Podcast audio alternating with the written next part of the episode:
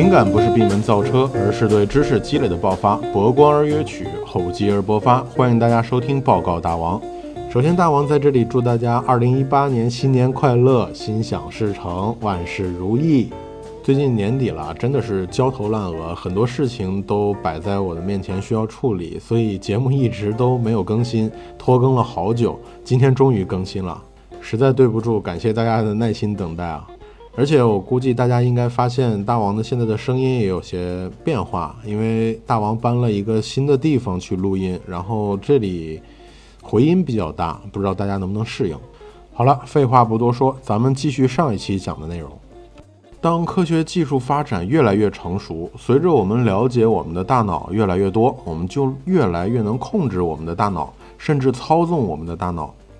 上期节目我留了一个彩蛋，不知道大家听了效果怎么样？我自己听着有点尴尬。不过我想要引出的其实是这一期的主题。不知道有多少人听过“缸中之脑”这个说法？如果你没有听过，那我说两部电影，你应该就理解了。一部是《黑客帝国》，另外一部就是《盗梦空间》。《黑客帝国》结合了赛博朋克和缸中之脑的主题，上映的第一部就给人留下了非常深刻的印象。对大王来讲，不但印象深刻，可以说《黑客帝国》彻底打开了我的脑洞。这里简单讲一下剧情啊，看过的朋友就不要嫌弃我啰嗦了，凑合一下听啊。我们的主角 Neil 白天呢是一个公司职员，到了晚上就变成了一名黑客，私下帮助别人盗取资料换钱。但是有一天，他被一个神秘人告知，他所生活的这个世界并不是他所想象的真实的世界。Neil 想要了解真相，神秘人便引领他走出了由机器制造的母体世界，回到了真实世界。这时的真实世界已经是一个不见天日、漫天遍野都是机器人的世界了，整个就是一个末日的景象。人类只能生活在一个叫西安的地底城市来躲避机器人的追杀，而天空中密布的乌云是当初人类为了阻止机器人而获得太阳能制造的极端天气。逼不得已，机器人只有用人类的生物电当做能源，将所有的人俘获起来当做电池，并且一代又一代克隆繁衍着人类，而俘获人类的意识就被接入到了母体，在母体创造的世界里生活着，而全然不知外面已是末日。尼奥经历了艰险，被训练成为了一名救世主一样的超级英雄。当再次回到母体时，已上天入地，无所不能。但故事往往不会向着好的方向发展。故事的主线随着第二部和第三部的《黑客帝国》电影上映逐渐清晰。最终，尼奥发现自己的苏醒并不是巧合，而是由母体系统设计师一手策划的升级计划。母体开始攻击人类最后地底城市西安。这时，尼奥才真正察觉到，母体想要的其实是他自己的身体。只有献出自己的身体与母体合二为一，优化升级系统，他们才会放过人类，让人类尚存一丝希望。可惜的是，这样的升级已经做过几十次，甚至上百次了，每次都是同样的结局。已经有无数的尼奥与母体合体，为系统升级了。而这之后，母体又便将孕育下一代的尼奥，系统将再次重启，所有人都会重新连入系统，进入一个新的虚拟世界。那我们认为《黑客帝国》离我们的确是很远，没错，我也不认为《黑客帝国》这种赛博朋克全身接着管子的事情离我们很近，但是我们却一直朝着这个方向发展，从未停下过脚步。大到一个时代，小到一个新的产品，都在各个方面条件准备好后才会开启或者发明出来。就像是第一次工业革命，珍妮纺纱机的原理激发了蒸汽机的发明，而蒸汽机的改良就促成了第一次工业革命。当 iPhone Ten 的发布会宣布使用 Face ID 来为手机解锁之前，手机的性能、摄像头的分辨率，还有人脸识别算法，全部都已经为 Face ID 铺好了路。为了让人类进入虚拟世界，我们人类也在不断前进着，积攒着这些技术。这几年非常火的 VR，又叫虚拟现实技术，打造的就是沉浸式的体验。在体验 VR 的时候，好的游戏体验可以让你一度忘记自己是在虚拟世界当中，你可以有身临其境的感觉。在虚拟世界中看到的东西和现实世界已经很接近了。相信技术的发展会让这种感觉越来越强烈，甚至达到无法区分的地步。而且 VR 不但可以模拟真实世界。甚至虚拟的魔幻世界、灵异世界等等，人们想象当中的场景都可以让 VR 模拟出来。当你戴上降噪耳机，隔绝了与现实世界的声音之后，我们的听觉、我们的视觉就正在欺骗着我们的大脑。好在我们的嗅觉、味觉、触觉还没有被欺骗，我们知道自己是在虚拟世界当中的，而现在也没有非常行之有效的办法来欺骗这三种感觉。当然，我说的是没有常规的办法，不代表真的做不到。在《自然神经科学》的文章里就有一项研究说，通过光遗传学技术成功欺骗了小鼠，让小鼠把光线当成水来喝。也就是说，小鼠在喝光的时候，感觉跟喝水是一样的。好像又有一个毁三观的实验要上演了。客官，您坐好，我给您慢慢讲。了解这个实验之前，我们需要先知道我们的味觉是怎么来的。正如大家日常体验到的，我们感受味觉的部分是在舌头，而我们舌头可以告诉我们放在嘴里的食物是什么味道，哪怕不是食物，咱们放一点别的，你也能尝出一点味道来。在舌头上有感受味道的器官，大家都知道这个叫做味蕾，而味蕾里面有味觉感受细胞。并且这个味觉感受细胞也是有不同类型的，可以感受不同的味道。当味觉感受细胞与食物中带有不同味道的分子或者离子结合之后，它就会产生一个叫做动作电位的电信号。这个电信号通过连接味觉的感受细胞的神经元，通过几级传送之后，传到咱们的大脑皮层，这样我们就知道嘴里的味道是什么味儿了。到现在为止呢，我们一共发现人类可以感受出五种味道，分别是酸。甜、苦、咸和鲜，这里面没有说到辣。咱们传统总说酸甜苦辣里面辣并不是一种味道，而是一种刺激的痛觉。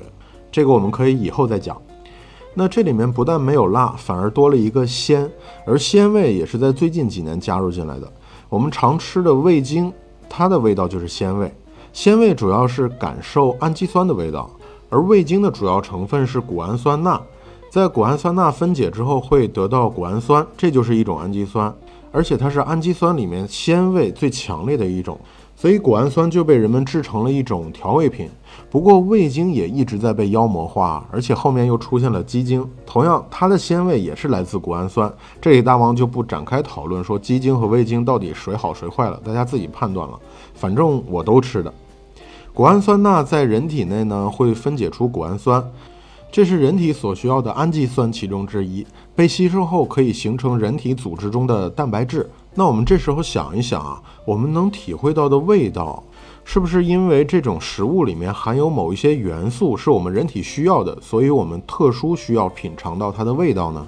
这样我们才能分辨出我们是不是可以通过吃这个获得某一种元素来提供我们身体某些能量。那我们再来看一看酸味啊。我们体会到酸味最多的，也就是食醋里面的醋酸，也叫乙酸。它进入人体之后，能分解出乙酰辅酶 A，这是人体内的一个非常重要的化学物质。在我们人体所需要的三大营养物质糖、蛋白质、脂肪中，它们彻底氧化之后，都会生成乙酰辅酶 A，从而进入三氧酸循环。我就不往下讲了，这个实在太深奥，我自己都听不懂我自己在讲什么。等回过头来，我研究明白之后，我把它翻译成大家能听得懂的话来讲。反正这些都是人体所需要的。那也就是从这里，我们就可以推测出来，我们舌头能尝出来的酸味、甜味、苦味、咸味，还有鲜味，都是为了能知道我们嘴里的食物中是不是有某些物质是我们人体所需要的。如果没有这些味道，或者含有一些其他的我们讨厌的味道，那很可能这些食物就不是我们所需要的。我们就不用吃了。当然，具体事物还是要具体分析的嘛。那么，水也是我们日常人体所需要的。但是，水在化学中的表现是无色、无味、无嗅的液体。按理说，如果水无味的话，那喝水的时候，神经元就不应该被激活，我们体会不到水的味道。如果这样，我们就跟上面的理论不太一致了。因为水是人体所需要的物质，我们必须能尝出它的味道，我们才知道我们喝的是水。否则，我们怎么补充水分呢？当然，像我们喝的矿泉水里面，它会稍稍有一点甜味，是因为里面含有矿物质和一些微量元素，而纯水就是没有味道的了。好，那如果水是没有味道的话，那它就不会和我们味蕾上的味觉感受细胞产生化学反应，从而产生电信号，也不会激活我们的味觉神经元。那么，为了验证这一点，我们上面说的这个实验小组，他们就对这一情况做出了一个实验。他们给小鼠喝纯水的时候，小鼠的味觉神经元被激活了。但是同样，他们给小鼠喝无色无味的硅油的时候，小鼠的神经元就什么反应都没有。也就是说，小鼠是可以感受到水的味道。那化学中的定义的无味到底又是什么呢？难道一直以来我们对水的无味的这个定义是下错了吗？在经过大量的实验之后，他们终于找到了问题的所在。在我们人类和其他哺乳动物的口中是含有唾液的，而在我们的唾液当中是含有少量的碳酸氢盐，呈弱碱性；而水中含有微量的二氧化碳，呈现中性或者弱酸性。当我们把大量的水喝进嘴里的时候，唾液就被冲淡了，甚至被替换掉，嘴里的 pH 值就下降了。这样，我们的酸味的味觉感受细胞就被激活了。这种感觉被传到大脑之后，我们就认为自己喝到了水。当然，在我们喝水的时候，不仅仅是味觉参与其中，其他的感觉，包括冷热的感受和粘稠度，也都参与进来了。既然我们知道了喝水只是大脑对口腔 pH 值变化的电信号的感知，如果对大脑的味觉感受神经元传递同样的电信号，是不是我们就可以模拟出喝水的感觉呢？接下来，这个实验小组就针对这一个想法做出了实验。他们利用光学遗传技术改变了小鼠的基因，让小鼠的酸性味觉感受细胞被蓝光照射之后，依然能产生出一个同样的电信号。这个电信号就会刺激到大脑皮层的味觉神经元，让小鼠产生味觉，并且是酸味的变化。实验小组将一个小鼠的喝水器进行了改造。当小鼠舔喝水器的时候，不再出水了，而是发射蓝光。实验小组选择了正常的小鼠和转基因小鼠的两组对照组来做实验，来看其中的过程和实验结果。正常小鼠在改造喝水器前尝试喝水之后，并没有感受到水，尝试了几次无果就离开了。而转基因小鼠经过改造的喝水器前尝试喝水之后，他就不停地舔着喝水器，蓝光对味觉感受器的影响成功地骗过了小鼠的大脑，让他认为自己真的在喝水。好，我们人类又一次欺骗了大脑，这一次是味觉。那么嗅觉、触觉同样也在进行着类似的实验。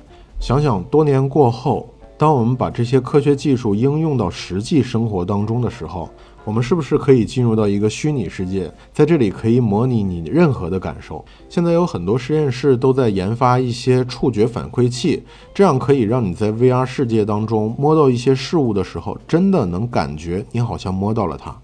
有的是一些机械装置，有的是一些通过生物电信号，你戴着手套可以刺激你的手部的生物电，这样让你产生一些触觉。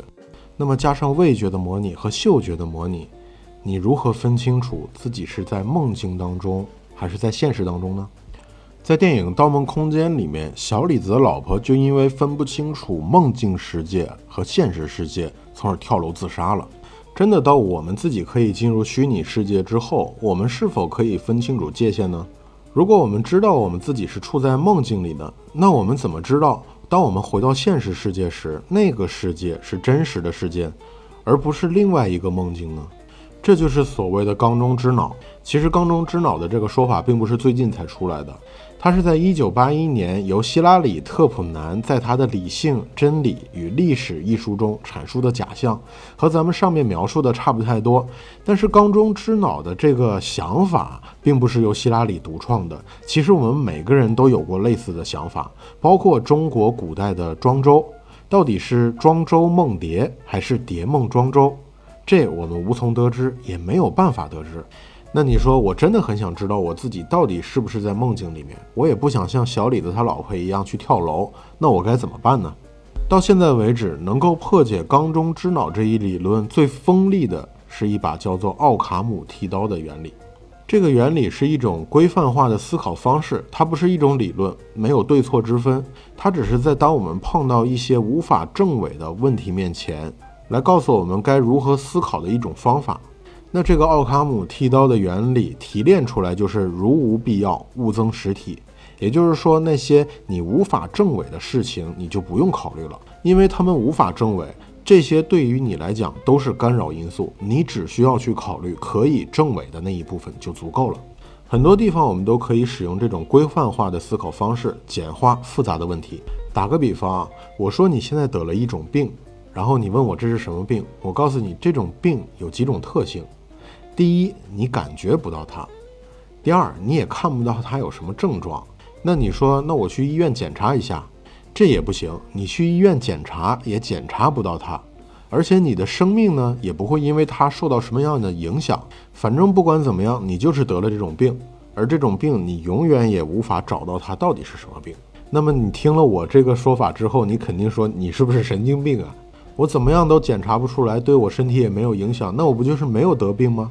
哎，这就是奥卡姆剃刀的思维方式。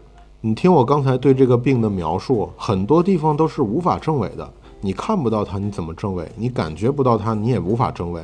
你没有病症，你也证伪不了你有这个病。到医院你都检查不了，所以所有这些都无法证伪。你只需要用奥卡姆剃刀去剔除掉这些无法证伪的条件，最终就会得出一个非常简单的结论。刚才我举的这个例子其实是非常简单的例子，但是奥卡姆剃刀的这个规范化的思考方式，对于现代科学的发展起到了至关重要的作用。其实就好像上帝赐给了我们面包和水，我们可以把上帝的这个条件剔除掉，没有上帝，我们依然可以得到面包和水，只要我们花钱就可以了。而面包就是由面粉的一系列化学性质变化而产生出来的，所以我们可以把奥卡姆剃刀应用在缸中之脑上。我们到底是不是处在一个无限梦境之中呢？由于我无法证伪，在我这个世界之外是不是有一个真实的世界？所以这一点我不去考虑，那就当它没有。那我现在处在的这个世界是不是梦境呢？我也无法证实我现在这个世界是不是梦境，所以我也不去考虑这一条件。那得出来的结论也就最简单：我们现在所处的世界就是我所处的世界，不管真实与否，我都活在这个世界里面。它对于我来讲就是真实的世界。其实管它真不真实、虚不虚拟，你只需要珍惜当下，体验现在的生活就好了嘛。我现在想吃烤串就吃烤串，想喝啤酒就喝啤酒，对不对？如果真的是在虚拟世界当中，当我醒来之后，我再在那一个世界里面去做我那一个世界该做的事情就好了。就算你真的被某个科学家下了毒手，把你的大脑装在了一个大缸之中，接着无限的管子，你也无能为力，何必庸人自扰呢？如果我们以后可以进入梦境，那说不定那个时候我们会有一款虚拟人生的游戏。当你进入这个游戏之后，你就会进入一个新的生活，体验一个新的人生。想想这样也挺有意思的。好了，不开脑洞了。以上就是本期的报告大王。如果你喜欢我的节目呢，就请关注报告大王。你也可以评论、转发、打赏，你们的支持就是我最大的动力。关注报告大王，我们一起长知识吧。